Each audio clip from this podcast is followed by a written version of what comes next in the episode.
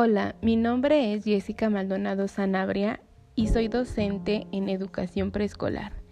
El día de hoy les voy a hablar sobre el impacto emocional del COVID-19 en educación y su incidencia en la práctica docente.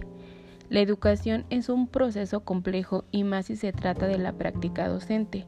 Comprende una variedad de elementos, cada uno sistematizado y estructurado de tal manera que mantiene su relevancia en el proceso educativo es decir, involucra desde la planificación hasta la didáctica, incluye prácticas estratégicas en función a su grupo, se basa en teóricos que definen cada situación y comportamiento, se emplean metodologías en base a la realidad y contexto del estudiante, en fin, es una práctica reflexiva y analítica amplia que no cualquiera se atreve, incluso toca temas psicológicos.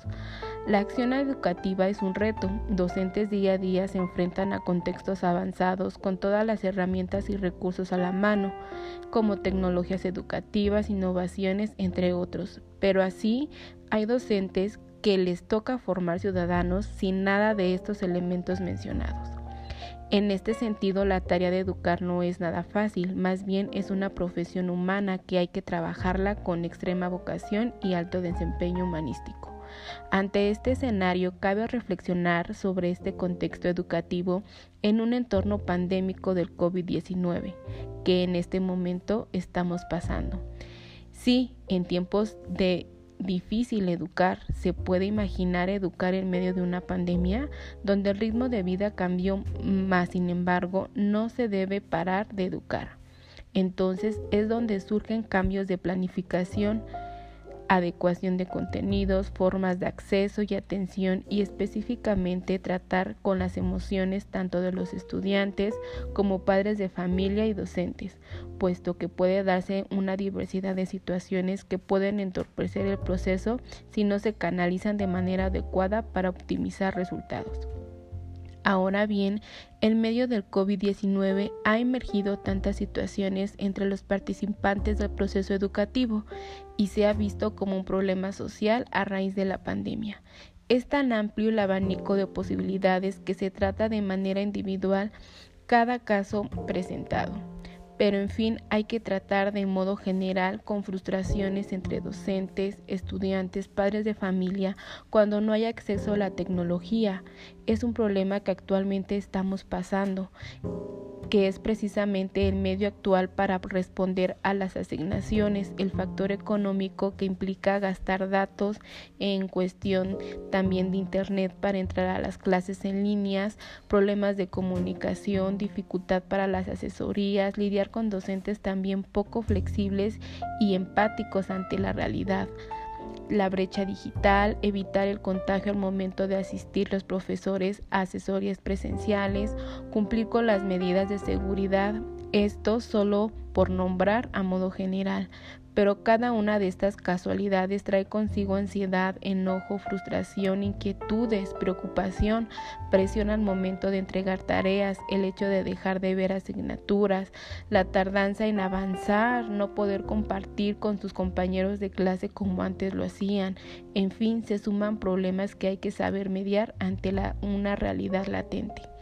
Esto es desde el punto de vista estudiantil, pero también el docente sufre cambios emocionales, de igual manera frustraciones, presión por los directivos, tardanza en sus pagos, dificultad en el traslado, cuando tienen que ir por materiales que les están llegando para un regreso a clases próximo.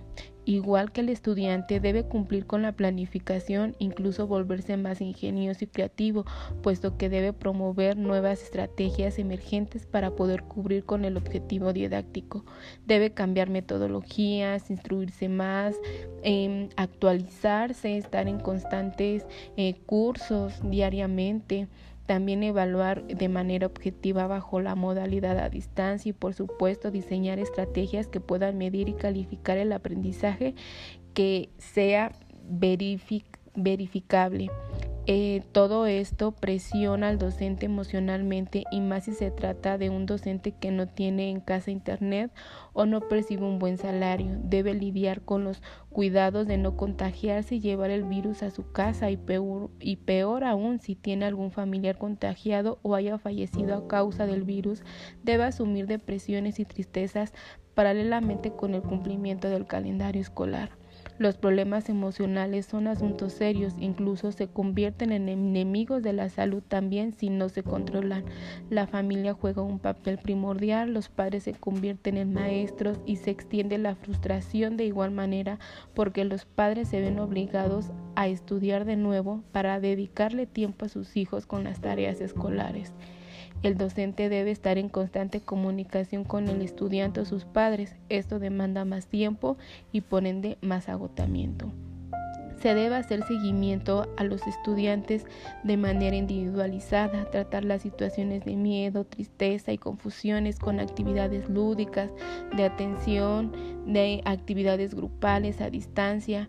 Eh, también puede probar con algunos dibujos, algunos emoticones, eh, control y seguimiento, cambiar los estilos de aprendizaje, probar con otros estímulos para que los niños se animen, porque en, ocasiones ya los niños mm, están aburridos, ya no quieren estudiar o realizar las tareas en casa, ya ellos ya quieren presentarse eh, de modo presencial a la escuela con respecto a los docentes, pues también hacer trabajo colaborativo entre pares, representantes con otros maestros, directivos, incluir orientadores o también psicopedagógicos que ayuden a mediar y controlar las emociones y así de esta manera lograr un buen desempeño y el cumplimiento de los objetivos con satisfacción y voluntad, confiando que en esta pandemia pasará y los estudiantes regresarán a clases y los maestros podrán eh, dar sus clases de forma presenciales. Todos estos cambios son duros y debemos de ser pacientes. Los maestros también han recibido lo que son eh, cursos de tanatología, cursos de cuestión de sus emociones para ver cómo se sienten. en los cursos que hemos estado tomando hablan de que un docente debe estar sano en cuestión de sus emociones, debe sanarse primero él para poder estar bien consigo mismo y poder transmitírselos a sus alumnos.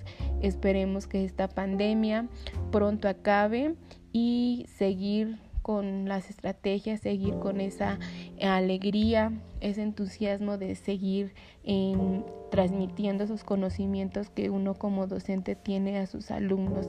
Esperemos que todo esto cambie y es por todo en este podcast. Muchas gracias.